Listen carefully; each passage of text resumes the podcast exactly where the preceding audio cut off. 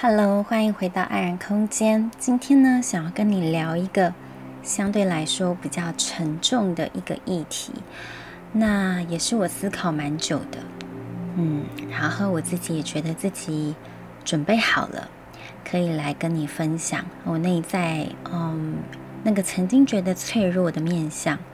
那个我现在决定要敞开的面相。那也是希望透过这样子的分享。能够一个生命启发另外一个生命，也能够活出内在的那一份光，还有爱。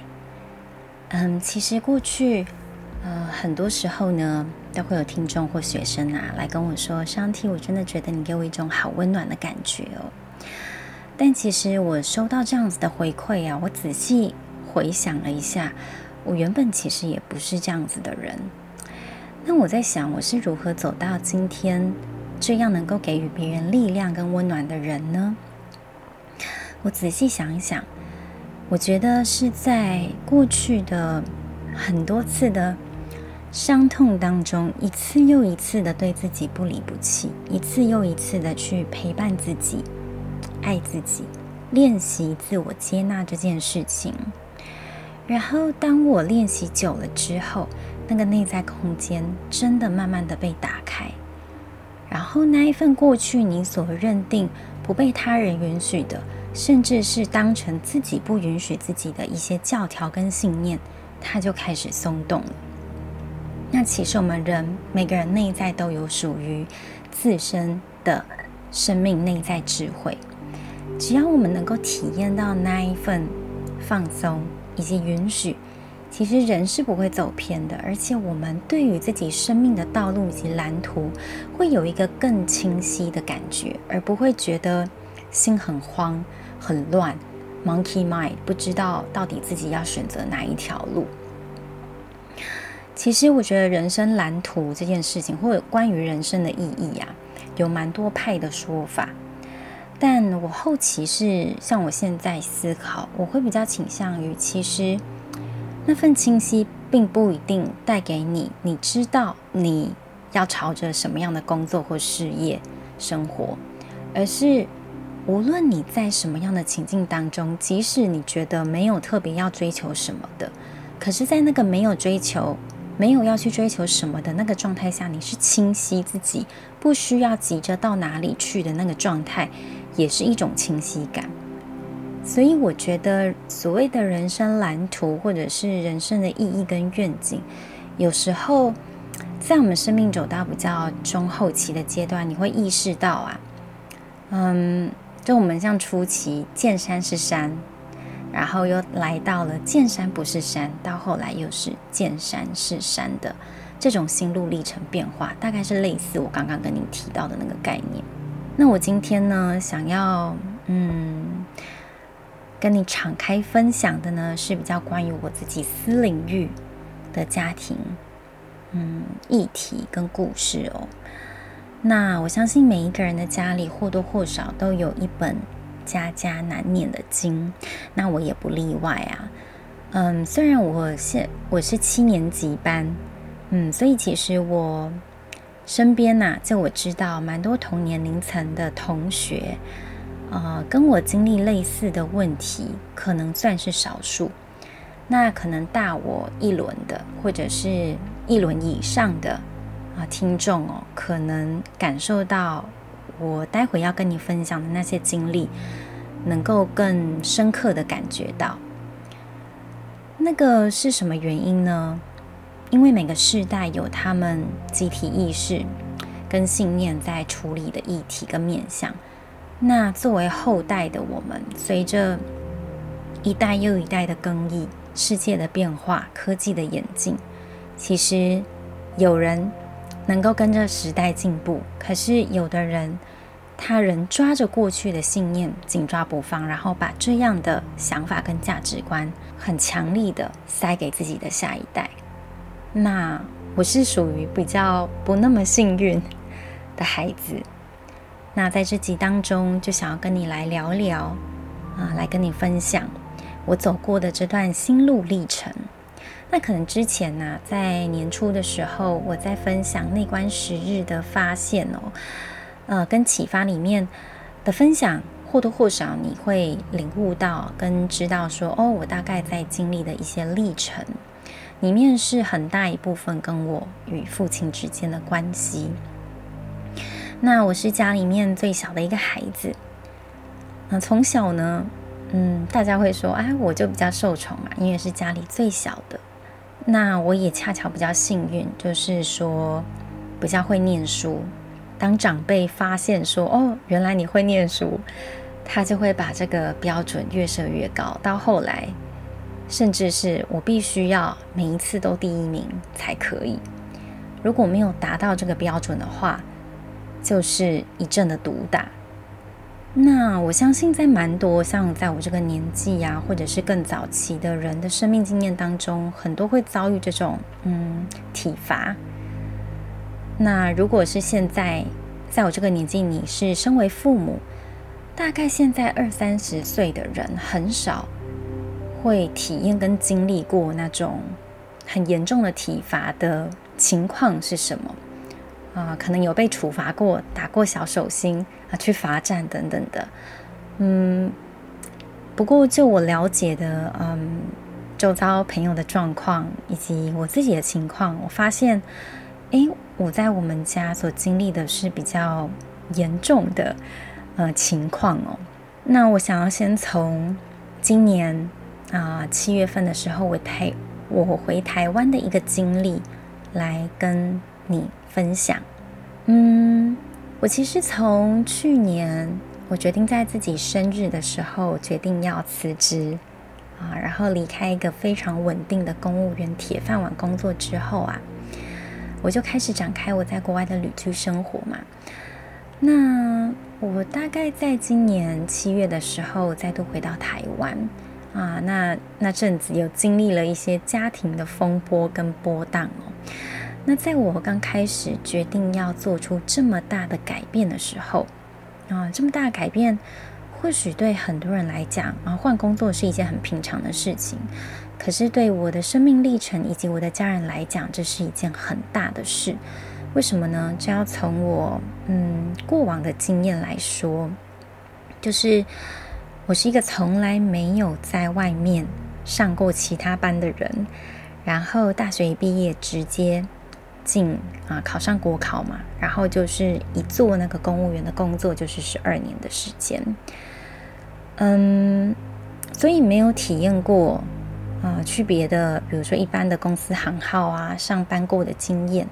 所以那个对我来讲是一个很大的事情，就是我也会思考说，哎呀，如果我放弃了这么稳定的工作，那我接下来要在哪里谋生？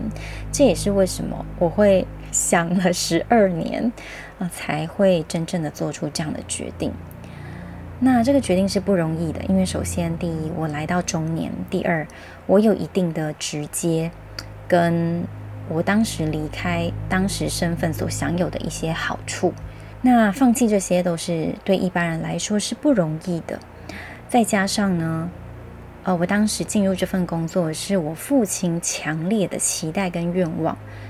所以夹杂着这么多的因素，其实离开那份工作对我而言就是一件非常大的事情。那我当时啊，有跟我的母亲啊，呃，提起这件事，在我要辞职之前啊，我在去年的广播里面有一集，好像是第八十一集吧，里面有提到成为真实的勇气啊，这一集里面有提到说，诶，我如何跟母亲对话的。那我也是思考了很久，因为我是很心疼母亲一路以来提拔嗯我们孩子长大的历程，然后也不想要让母亲担心我。但是因为那时候我已经开始跟我的 life coach 在合作，我一直在跟我的教练确认这件事情，以及我内在对于父母间的那个心意呀、我一方面不想伤害我的母亲。我不知道你们有没有遇过一种情况，是父母亲很希望你朝着某一个方向，可是当你决定要成为你自己的时候，你隐约知道，或者是你明白的就知道那件事情会让他们伤心。然后我们在东方中华文化的熏陶之下，儒教思想下面都是，哎呀，要尽量让父母亲开心，然后不要顶嘴呀、父父君君臣臣子子那种，嗯，教条下面，我们会觉得说我们要去孝顺的啊，不能违背忤逆父母亲他们的愿望，我们尽量做到孝顺的这个角色。那其实我从小就是一个很乖的嘛，很乖的乖乖牌学生。然后基本上也因为家庭教养的方式，让我没有办法真的去表达自己想要的。那个在我很小的时候就是如此啊。小时候我展现了很多的兴趣在绘画、艺术、运动方面，可是每一次都被很粗鲁的对待啊。比如说，嗯，小时候不是国小都要吹直笛，然后还要考试吗？可是我是没有办法在家练习直笛的，因为不能吹出声音。只要吹出声音的话，我父亲就会冲进门，然后把课本撕烂，然后叫我把纸笛丢掉，因为他觉得练习任何的音乐、美术跟练任何的运动都是浪费时间的事情。他只允许我念国文、英文、数学这三科，但是我必须要在每个学期各个科目都得到第一名。那你会知道这个压力真的很大，因为你音乐也要好，你劳作也要好，体育课也要好，可是这些事情你在家里都不能做。那如果我不做的话，就是会被打，那怎么办呢？就是我都要用气音啊，那时候。在家练直笛，隔天要考试的内容，我都用气音去，就是手有对着那个位置，然后知道自己正在吹哪边，这样子，然后隔天就直接去考试，是这样常年这样子的情况在嗯长大的，然后也不能够劳作啊，有些家政啊，我记得国中的时候有些家政作业要回家做，也不能做，可能就是要藏在那个。正常的课本下面放那个劳作的卡片或什么的，在国文课本下面。然后，因为我父亲他常常会突袭进我的书房，然后完全不敲门，所以很常就是抱着一种很胆战心惊的心情，在偷偷做自己要完成的劳作作品，或练习用气音吹直笛哦。嗯，我记得有一次我还很小的时候。嗯，加入田径队，然后回到家比较晚了，我妈妈就问说：“诶，你去哪了？”我就说：“诶，我不知道为什么就被选入当田径队。”然后也在差不多时候，也有老师到我们家亲自拜访，说希望我可以加入音乐班。然后他就嗯会弹钢琴嘛，让我一边在旁边跟唱，然后他觉得我是有潜力的。但是我当时跟老师说。嗯我爸爸妈妈说不行，然后老师觉得很可惜，他就有一天决定登门拜访。然后到我们家之后，还没跟我父母亲谈到很深入，我爸直接把老师轰出门，就说我的女儿绝对不可能会参加任何音乐班，然后我们不欢迎你，就是鼓吹我的孩子去加入这种乱七八糟的东西。在他的世界跟价值观里面，他会认为说，所有跟正规课业没有相关的东西哦，艺术啊，都是浪费生命。我后来想，在他的生命经验跟成长过程当中，可能也有很深的一种制约信念，是关于啊，我们人不能够放弃打拼，业精于勤，荒于嬉。那好像你在运动、做美术等等这些，嗯，劳作啊、艺术方面的，嗯，学习、练习跟实作都会阻碍你花在真正重要的国文、英文、数学这些重要科目、重点科目上面。对他来讲，这件事情非常重要，然后他也把这样子的信念强加的灌在我的身上，所以。其实从小，虽然我展现了很多方面的天赋，比如说歌唱，嗯，运动，像我国中的时候，经常被选到大队接力的最后一棒，而且都就三年哦，都是这样跑最后一棒。然后，嗯，也经常参加绘画比赛。嗯，但是这些事情都是需要偷偷摸摸的做，因为知道是不被允许的。然后那个心情会觉得很忐忑不安，因为你在一边做的时候，又同时觉得自己是在做坏事啊，要会被要是被发现的话，可能又要一阵的痛骂啊，或东西又要被撕烂的那一种情况，这其实对我造成很大的影响，让我从小就是一个不敢表达自己意见的孩子。虽然功课一直都很好，然后总是被指派为各种小老师。啊，国文小老师，然后每天，呃，指派啊记录今天的回家功课是什么那种角色的人当班长啊什么，可是我永远都没有办法真的勇敢的去表达自己，然后连上台都会是觉得非常紧张，也没有办法如实的去表达一个完整的概念，就整个是一个很紧张的状态。这个在我长大之后情况并没有好转，就是。虽然每一次我从国小到嗯，几乎就是我整个求学阶段哦，就是都是前三名啊的这一种情形，但是嗯，父亲的情绪并没有因为我的这种表现而有明显的改善，只是说当我第一名的时候，他有几天的心情会是比较好的。可是生活中一定有发生不如意的事情，那那些不如意的事情，他又会把怒气发泄在我们孩子身上，以及我的母亲身上。然后从小，你知道那个角色错位之下，就是小孩子虽然很小，可是会想要去拯救母亲免于伤害，然后就会去承接，嗯，不是这个孩子应当担当的角色。那就会长期导致自己是一个过度努力的状态。如果我不努力了，就代表我不仅会被处罚，我的母亲也会遭殃。那为了要让母亲可以好过，心疼母亲遭受各种身体、精神上面的暴力对待，嗯，身为小孩的自己就会很想要去承担，嗯，跟缓解母亲所遭受的那一份痛苦。可是，那也变相的把我内在身为小孩那一个赤子之心，或者是很想要玩、很想要体验、很想要不思考会不会犯错就大胆去玩的那一颗心，都完全冻结了。我记得在我很小很小的时候，大概国小四五六年级的时候，我就觉得很悲观呢。我从小就觉得，我那时候最喜欢的颜色是黑色，不然就深蓝色。就是一些很抑郁的啊那种感觉，然后也觉得活着没什么意思，好像我每天这么努力念书，只是为了让自己不要再被打了，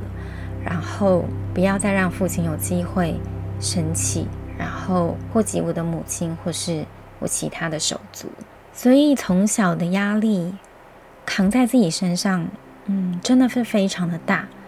然后因为从小所经验的家庭环境资源。并不富裕，嗯，其实都需要靠嗯自己得到的奖学金买到自己想吃的东西，甚至是参考书。就是以前的日子，我记得高中的时候，一天我可以用的零用钱是五十块，里面包含早餐跟午餐。那那个年代啊，早餐大概三明治就是可以有十二块的，所以我都吃那个。然后午餐合作社有二十五块跟五十块便当的，然后五十块很豪华，里面还有鸡腿，有各种菜色，反正就是哦，看起来真的是很豪华，很好吃。可是我永远偶尔啦，就是有把那个五十块里面有些钱剩下来的话，我会去可能就是一两个礼拜去吃一次那五十块的便当，不然大部分我是选择那个二十五块的便当。那个二十五块的便当是什么呢？就是卤肉饭呐、或者是炒米粉这种很多碳水化合物的东西，然后没有什么肉菜等等的那种。可是那就是我当时所有的，嗯，零用钱了。那其实当时母亲也非常辛苦哦，一个人支撑起家里的主要经济大梁，然后兼两三份工作。嗯，但随时也要饱受父亲随时情绪失控的那种身体以及精神上面的暴力对待，不只是对我的母亲，也对我们小孩子造成了心里面很大的，怎么说，阴影跟创伤吧，可以这么说。嗯，我记得我在考大学的时候呢，因为你知道以前考大学以前是联招嘛。然后一年就一次，可是到我这个年代的时候呢，就是一年有两次的机会，一个是学测，一个是职考。那我不知道现在有没有改变了，基本上就是一两次就要定生死的那种哦，你就是考到好学校，或是没有考上。但每次考试都是永远是我们家的大事。那因为以前在学校表现我都是嗯名列前茅，所以父亲对我的期待也非常的高。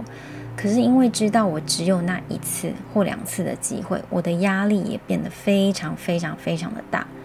因为我知道只要我考不好，我又要遭殃了，我的母亲又要遭殃了。所以每次到大考的时候，我都考不好，真的太紧张了，紧张到我觉得，你知道那个写考卷手是在抖的。然后我记得在嗯当年考大学的时候，因为真的太紧张了。我没有考上我当时心目中的第一志愿，呃，我反而是考上呃私立学校，算很前面的啊，法律系。但是那时候我真的一方面觉得 太丢人了，就是你可以想象，嗯，成绩都在全校排名前十的，然后只考上嗯私立学校，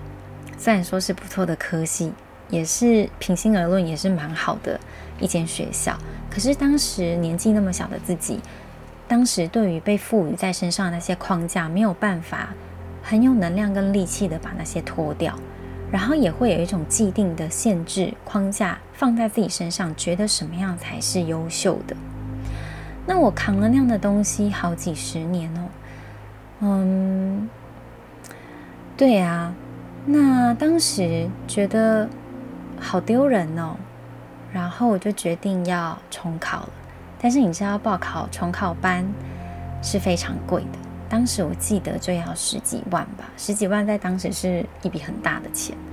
那我们家没有那笔钱呐，然后当时那个补习班有跟我达成协议，我就说只要我每次在补习班里面的会考、段考，每次都能够得到第一名的话，我就可以不用缴补习费。然后你知道我就是这么拼的人，我就是每一次 都给他拿第一名，所以我那十几万那一整年都没有缴过那笔钱。那我也非常感恩曾经啊、给我这些机会的人，然后怎么说呢？就是去支持我当下我需要的东西。然后我记得我在重考那一年呢，我，十九岁嘛。然后每天在重考班的生活就是早上进去，嗯，大概天亮，然后大概六点七点就要出门搭捷运，然后晚上是日落之后，晚上九点晚自习之后九点十点才回到家，就每天这样过过一整年。然后我印象中，每次我在客厅遇到父亲，我们那一整年是他完全不跟我讲话，也任何。一次的眼睛都没有看过我，也没有一次给我任何的零用钱，也没有任何一次问我啊，我念书念的怎么样？完全没有，就是一个把我当空气的状态。然后，嗯，因为我当时非常的努力，然后基本上那三年要念的东西，也在重考那一年再一次的念到整个古瓜烂熟。就是那种，嗯，老实说，我不是个天才啊，就是是需要非常努力，然后认认份的去学习，才稍微有一些成绩的人。所以，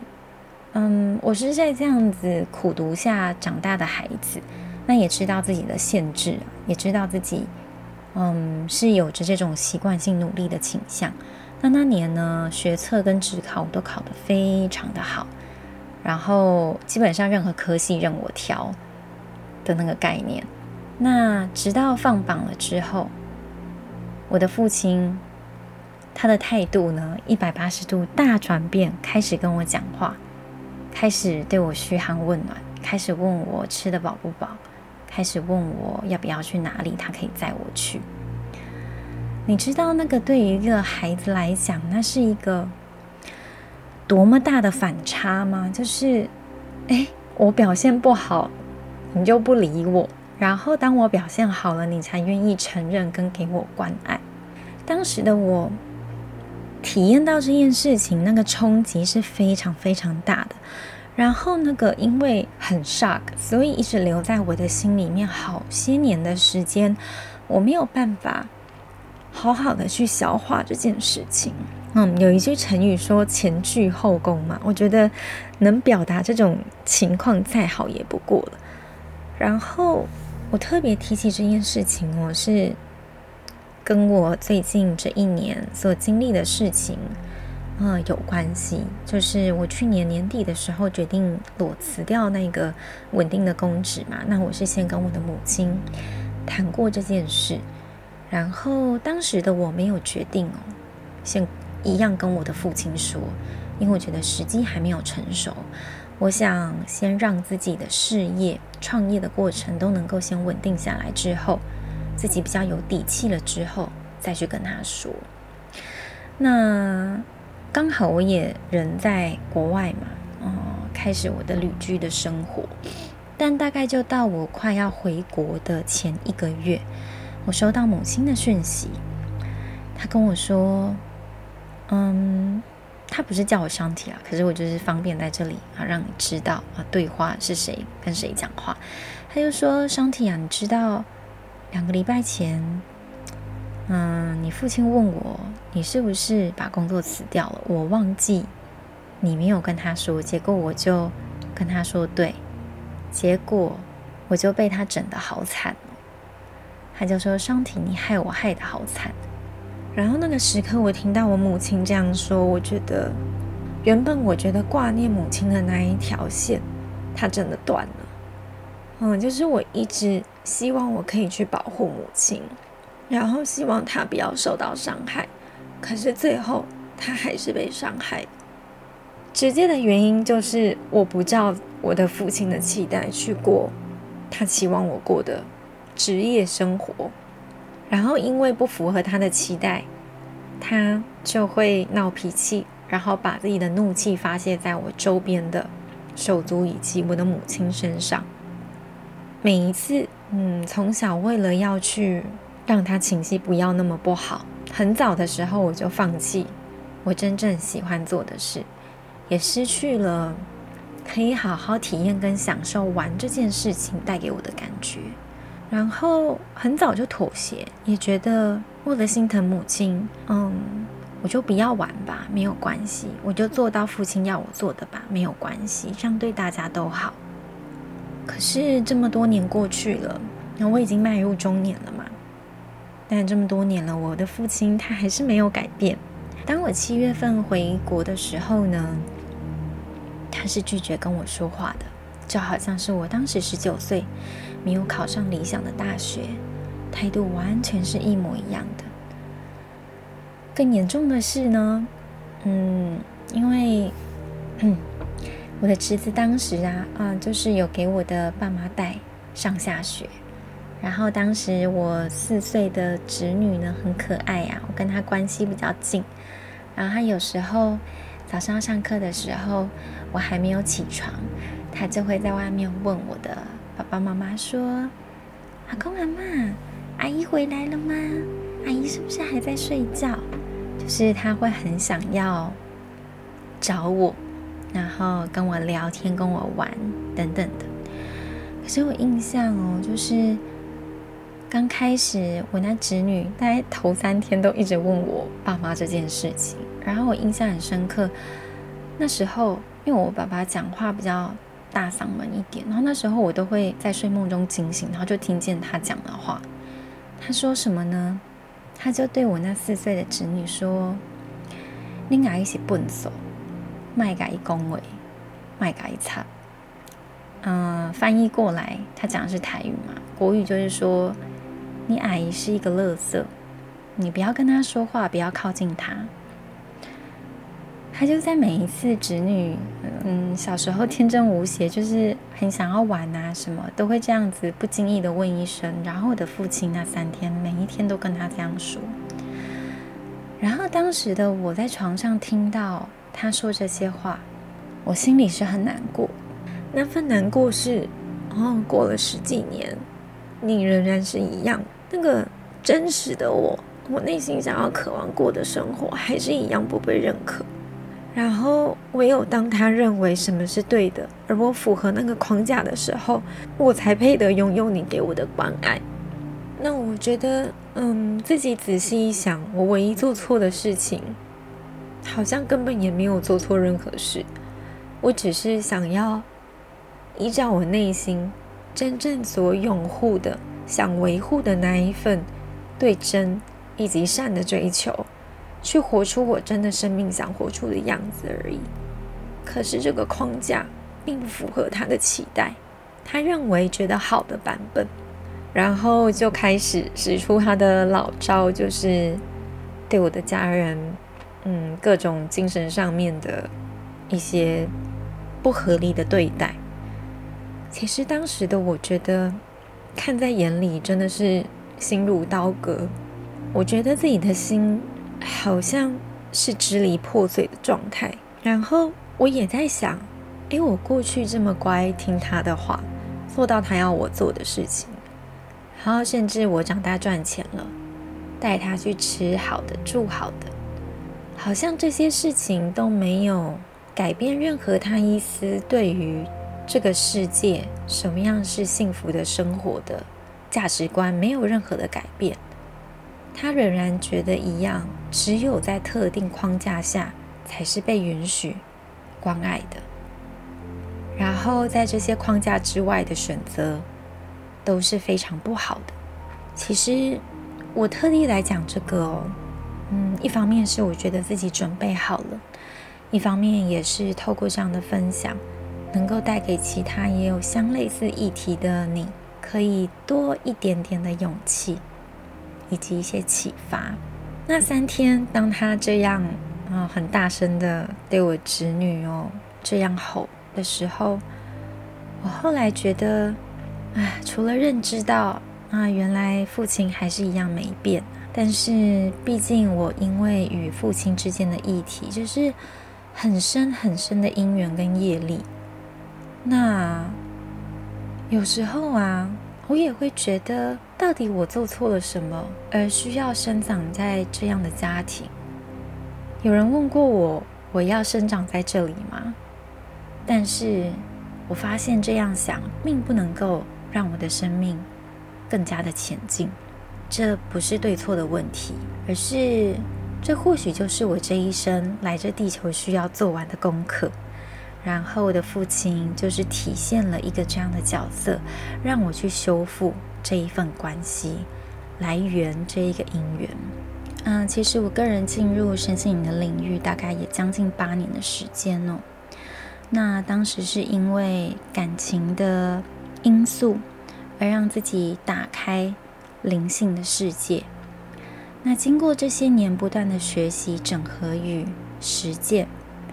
慢慢的能够感觉得到内在的那一股力量，以及真实自我，自己可以勇于去把它认可并实践出来。那这是很不容易的，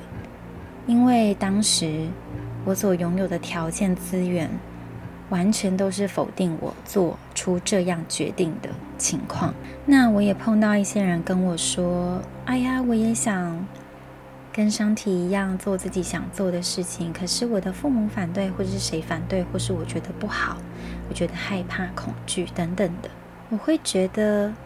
嗯，这也是一个过程，就好比是过去的我自己一样，也会对于，如果我真的活出真实的自我，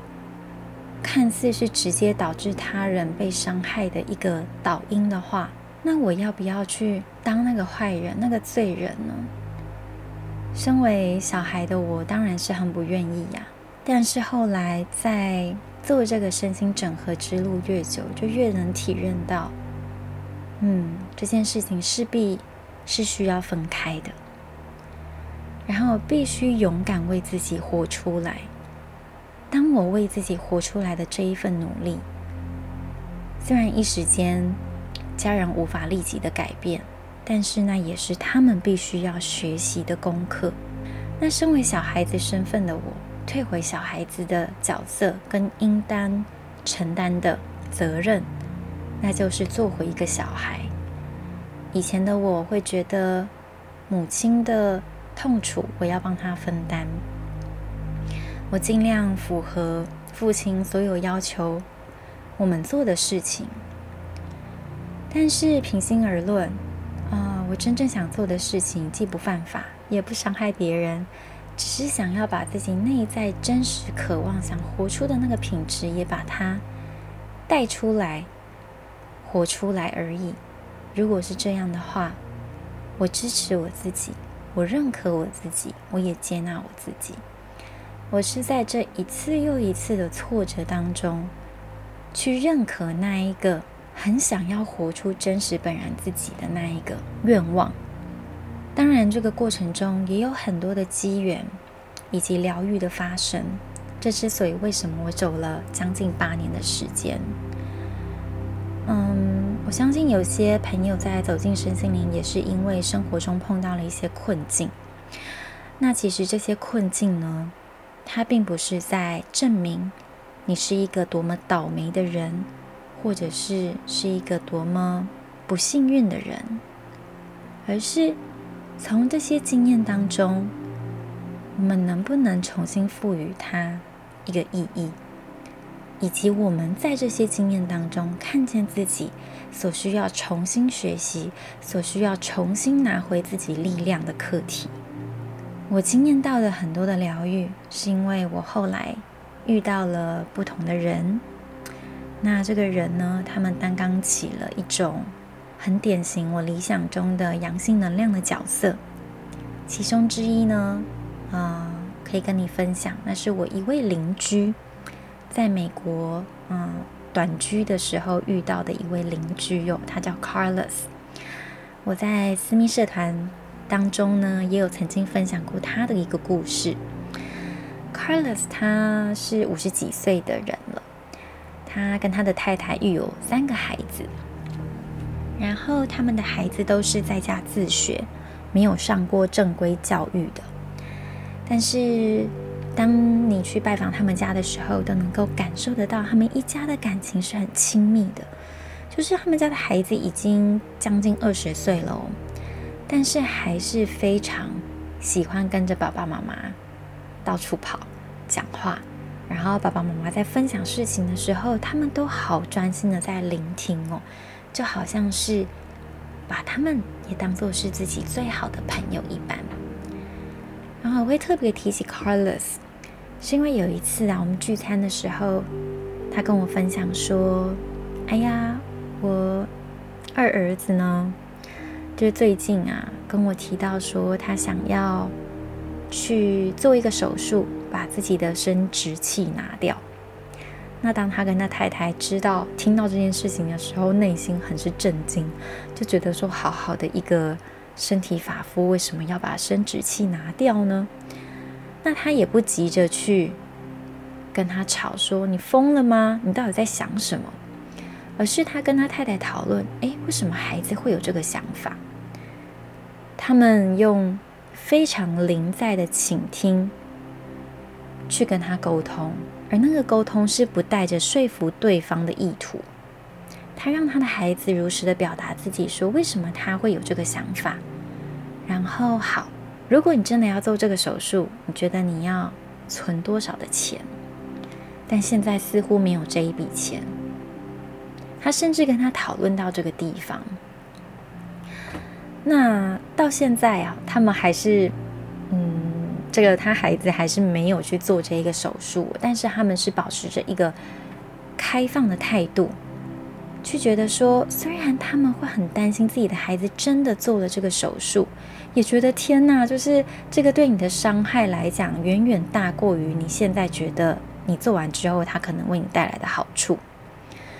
但是他们不急着去说服自己的孩子，或者是说急于用一个。对错去灌在自己孩子的身上，说你就是听我的，因为你不知道你在干嘛。他们并没有这样对待自己的孩子。然后我从他的这个分享当中哦，去看见他对他孩子完全的那份爱，完全的支持与温柔。然后我就觉得哇，我从来没有看过、亲身看过或体验过啊、身为父母能够以这样子的方式与他们的孩子相处，我觉得是好难能可贵的一份爱哦。后来有一次啊、哦，我去帮他们搬家嘛。然后那天结束之后呢，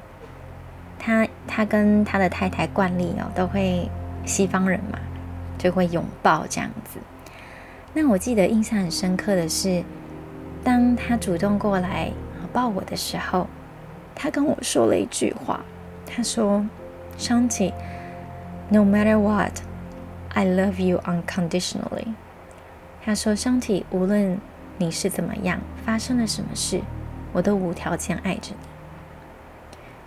虽然这是一个从一个没有任何血缘关系的大叔身上听到，然后你也会觉得啊，就只是一个陌生人，他讲的话能有多少分量啊？他毕竟也不是在你生活中血浓于水的亲人、亲友等等的啊，他也可能只是随便说说而已，对不对？或许我们会一时间会这样想。但其实，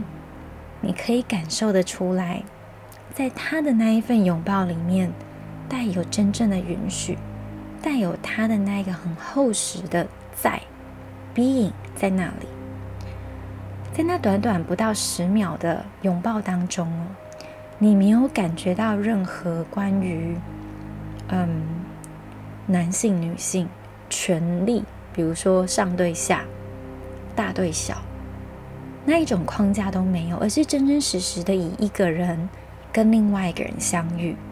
然后那个相遇是到是带着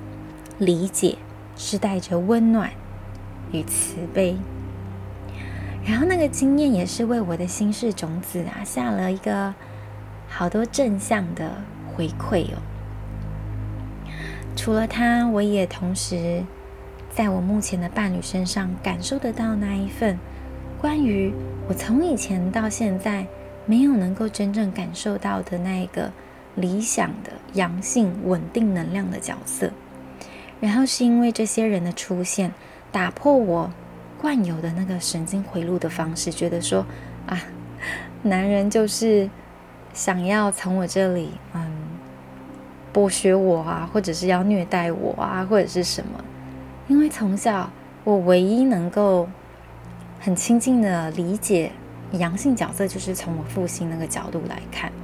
可是他给的又是那么的有限以及有条件，所以在那个很深的被伤害的状态下的自己，会很难去信任异性，以及你会怀疑他带着意图是什么，是不是会伤害我？是不是我要做到符合什么，你才愿意接纳我？那当那些东西都还没有被好好的整理与疗愈的时候，在感情上面就会碰到很多的难关。也之所以在我早期的生命经验当中，感情观呢是我蛮大的一个看展。那但是也是透过这个契机，开始让我进入一个整合与疗愈的路程。那是因为。我从这些疗愈当中碰到的人当中，经验到的整个身心的感受当中，体验到那一份无条件的爱，以及我对自己的爱，对自己的接纳，以及对自己的确信。当我能够从这些经验当中感受到那一份温暖，我就有力量再重新聚焦，问我自己。对呀，上帝。那现在我想要为我自己创造我渴望的生活，然后我也清楚的知道，那个人再也伤害不了我。他所有的所言所行，那是他自己的责任，那是他的选择，要用这样的方式与我互动，以及与我身边的人互动。他的愤怒可能跟我直接做的选择很有相关，可是。我并不是他生气、愤怒的主因。我选择把他的愤怒、他的生气还给他，因为那是他的责任。那至于他能不能够透过这样子的事情重新学习，那就是他的意愿了。我也无法强迫我的父亲、我的母亲。我能做的呢，就是把我自己内在真实渴望活出的样子，好好的活出来，好好的做真实的自己，成为我自己。然后，当我发现我真的很聚焦在这件事情上面的时候，那一份我对我父母亲的理解与慈悲也慢慢的生长出来。然后，我的母亲、我的父亲也慢慢能够体验到这件事情。但我的父亲他的速度是非常非常缓慢的，因为他的制约是非常深的。但是我的母亲慢慢也能够体认到，哦，我的孩子知道他在做什么。然后我也想去保护我的女儿，她想要真正完成她生命的这趟旅途，她愿意支持我，也不再认为我的父亲的愤怒是完全是因为我的导因，可是他也清楚认知到，这本来就是我父亲本身的议题。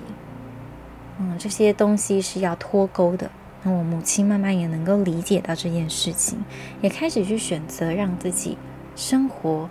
嗯，过得好过的方式，有些话啊，听一听，不要放在心里面太久。那许多我对于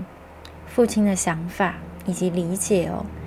又在更深一层次的去看到说，我尊重啊，我的父亲有他生命的进度，那我不试着去掌控他，我也没有要因为这件事情来跟他。翻脸吵架，而是我就让他成为他所是的样子。但那个样子有时候可能会伤害了我，让我觉得不舒服。那么我已经知道用一些方法调服我内在那一份偶尔会动荡的心。我知道如何安顿好自己的心、自己的身体能量，甚至有时候保持着一个距离，也是对我内在。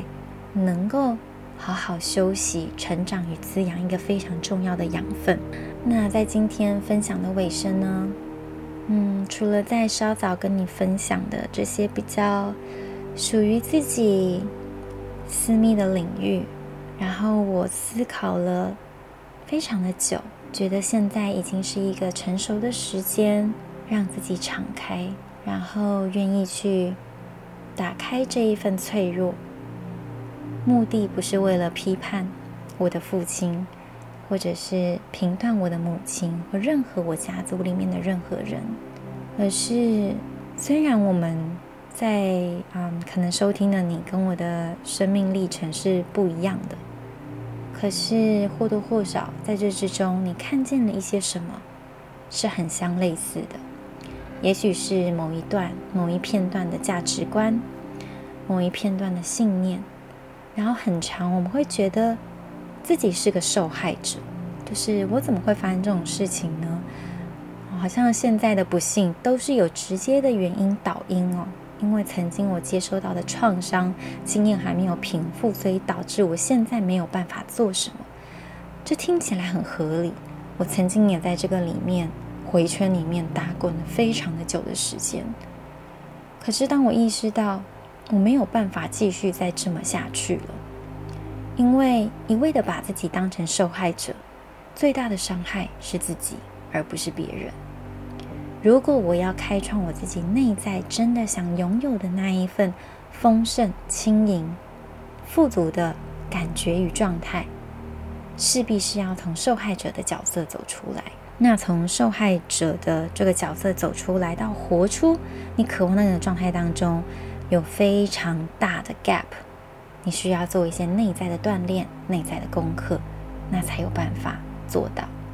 那我自己本身也是受过很多人的帮助，很多的学习，以及很多我觉得是困难的时刻，但是仍选择不放弃自己，慢慢的去走出自己的生命。那我想在最后说，其实啊，我们也许。都是在这些伤痛里面成长，去释放不属于自己的框架与信念，然后能够真正的发自内心的喜欢那个原原本本的自己。唯有到这一刻呢，我们才能够深深的感受到一份深层的满足，还有幸福，以及去真正领悟到完整意味着什么。我想，我们都是带着伤在长大，一边学会怎么去温柔的对待自己，然后仍然选择把这一份善良持续。那我现在在日本旅居嘛。那我特别想拿瓦比萨比这个来做一个比喻。瓦比萨比呢，它是一种日本的修复瓷器手法。他们会在一些被打破的瓷器呢上面去做一些修复。与其把它丢掉，不如把它修复成另外一种美。它在那些碎裂的地方抹上金粉，粘起来。称之为精善修复，成为了侘寂之美。那就回到我们人一样啊，我们都曾经经历过那些令我们觉得很心碎的、很难受的悲痛、创伤、挫折。无论是你曾经验的成长经历、亲情、友情，或者是爱情，那么我鼓励你，鼓起勇气去捡起。那碎落一地的残缺缺片吧，重新拼凑起来，那些裂痕呢，就会像抹上金粉一样，你的伤痛会因为勇于跨越而成长，你的伤痕反而让你是闪闪发亮的，因为那个金粉上上去的那一个瓷器啊，有另外一种美，那种美带着坚强，带着勇敢。带着更为真实的你，如何处理我们心理创伤？在这里，我也有四个步骤分享给你。第一个呢，就是愿意去停止不断的把自己放在受害者的这个角色地位当中。第二步呢，是愿意选择原谅曾经带给你伤害的人，不容易。有一些功课要做，但是它是可以走到的。第三步，发掘生命中已然发生的爱与滋养，然后也能够把这些爱与滋养表达、回馈以及流动。第四步，keep going on，继续在你的人生路径保持一份不离不弃的盼望。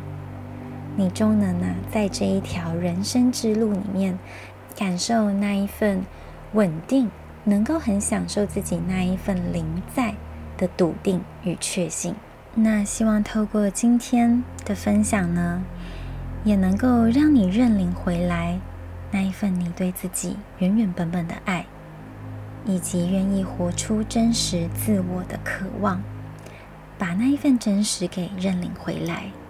也愿你能够从原生家庭当中修复关系，退回你这个角色应该担当的责任，释放掉不属于你的信念框架与评断。唯有我们退回我们孩子的角色，并尊重父母，我们的人生呢，才能够越来越顺利的过。因为我很常讲的，我们的身心灵是一体的。然后，当我们真的能够在生活中把灵性的法则运用起来，那会在你人生的各个面向都能够开花结果。无论是你的亲子关系、两性关系、财务关系，甚至你对自己人生的定位，都能有更清晰的想法。这个是从我自己生命经验当中验证的事情啊，像我。呃，前阵子就在社团直播中跟大家分享，因为我思考我最近的日子，好像也真的不缺什么诶，就是想要什么都有了，然后嗯，虽然也不是什么大富大贵，但基本上想体验的、想活出来的那一种状态，自己都体验，也正在生活着。这就让我觉得是一种好幸福的感觉哦，也没有觉得要急着去哪里，去证明自己，去追什么的这一种不焦虑的感觉，是一种很安定的状态。那当我们人是在安定的状态当中呢，内在的智慧就能够自动自发的显现，然后不断的为你带来生命中更多的奇迹与转变。啊，我相信在我自己原生家庭上面的有机互动上面，它会慢慢的以它自然的方式走向它该走向的方向。那我也乐见其成，那也同时在这里呢，鼓励你从你跌倒的地方去修复，去看见你需要完成的课题。而如果你希望能够在身心整合的路上有一个教练呢，手把手带你走过这一小段的整合路程，啊，或许呢，一对一的教练陪伴会是蛮适合你的一个方向。那我自己也是这个方式的受益者，啊，如果你有兴趣，也欢迎跟我预约一对一的免费咨询，来了解你是不是适合这样的方式来协助你。那我们这集就到这边为止。如果你有任何的想法或者是提问，都欢迎你透过社交媒体平台跟我互动与分享喽，我们下集再会，拜拜。